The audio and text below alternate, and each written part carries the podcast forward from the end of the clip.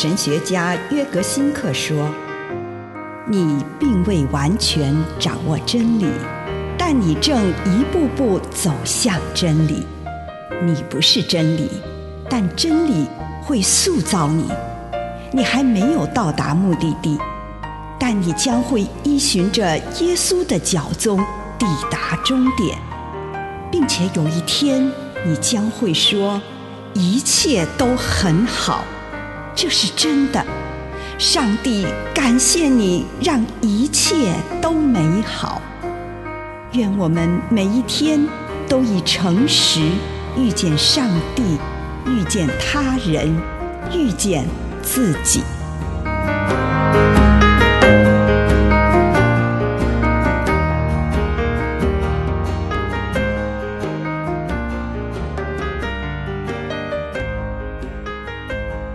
死后的盼望，去除完美的成就主义。罗马书八章二十五节。如果我们盼望那看不见的，我们就会忍耐等候。这希望同时也可以减轻我们的负担。我们不必在活着的时候就必须实现一切。这使我们免于在世上就想要变得完美的这种成就压力。许多人在年老的时候会变得非常不安，因为他们认为自己还得在世上完成许多事，还要向人们证明他们能够做多少事，还能有多少成就。我们做这时候该做，并且对人们有好处的事。但我们不必拯救全世界。可是，借着我们的死亡，我们还是可以成为世界的祝福。也就是说，如果我们祝福这当下的，如果我们在死亡的时候祝福那仍然继续活着的人，保罗在忍耐当中看出希望的影响。那对永恒的圆满抱持希望活着的人，就能够充满耐心的投入别人每天对他的要求当中。他能够耐心的忍受自己，因为他不必害怕自己必须在世上就将自己塑造成一个圆满的人。耐心的等待这句话，也许我们也可以翻译成耐心的坚强，使我们。完全活在当下。以上内容来自南与北出版社安瑟伦古伦著作，吴信如汇编出版之《遇见心灵三六五》。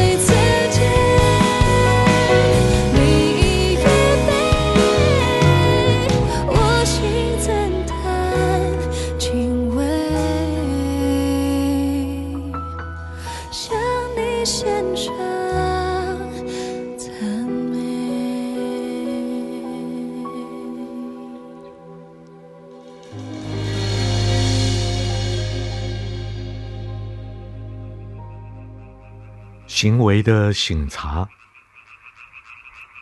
亲爱的主耶稣，今天我来到你的面前，求你让我在我的行为上能够做人的榜样。奉耶稣基督的圣名，阿门。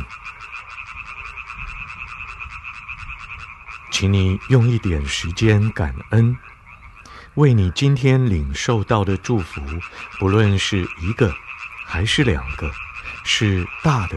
还是小的，向上帝献上感谢。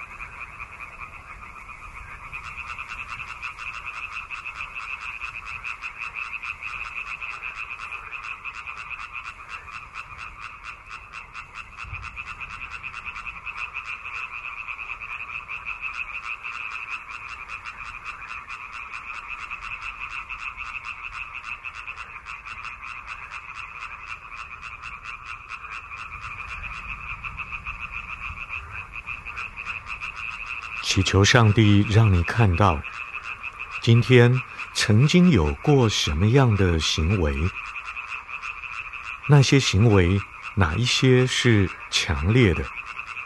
你做了什么？你用什么样的态度对你自己、自己的处境、周围的人以及你所做出来的这件事情有什么察觉？你的结论又是什么？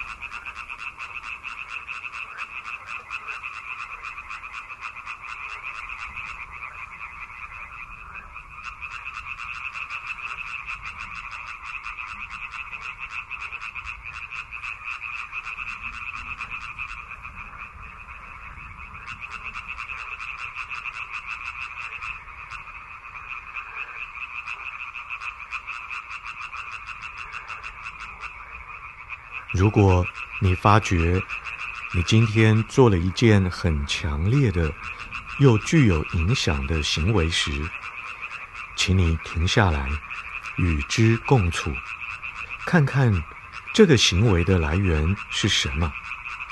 它来自心灵自由之地，还是来自不自由之地呢？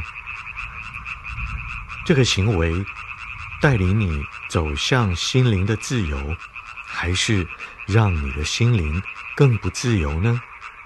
它有没有引领你往信、往、爱之路，还是背道而驰？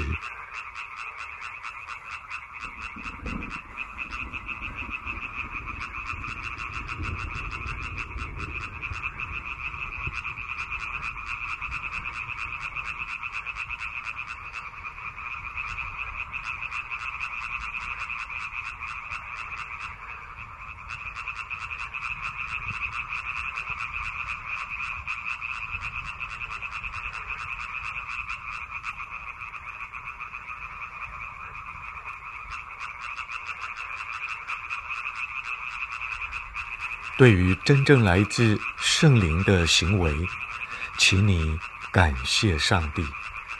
如果发觉这个行为让某个不自由来左右，那么你便祈求上帝的宽恕。如果发现你自己内在的某个不自由来左右你的行为，请你祈求上帝的宽恕。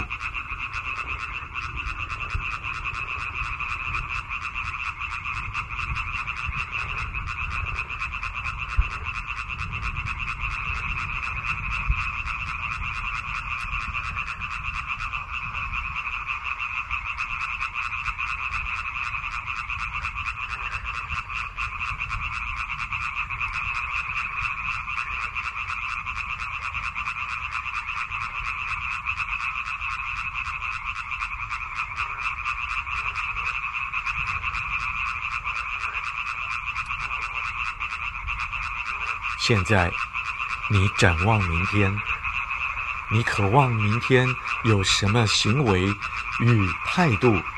无论是针对自己、身边的人，或是你的环境，你渴望明天会对自己可能遇到的某个人做什么、说什么？上帝呼召你有什么样的行动？这个时候，请你聆听上帝的话语。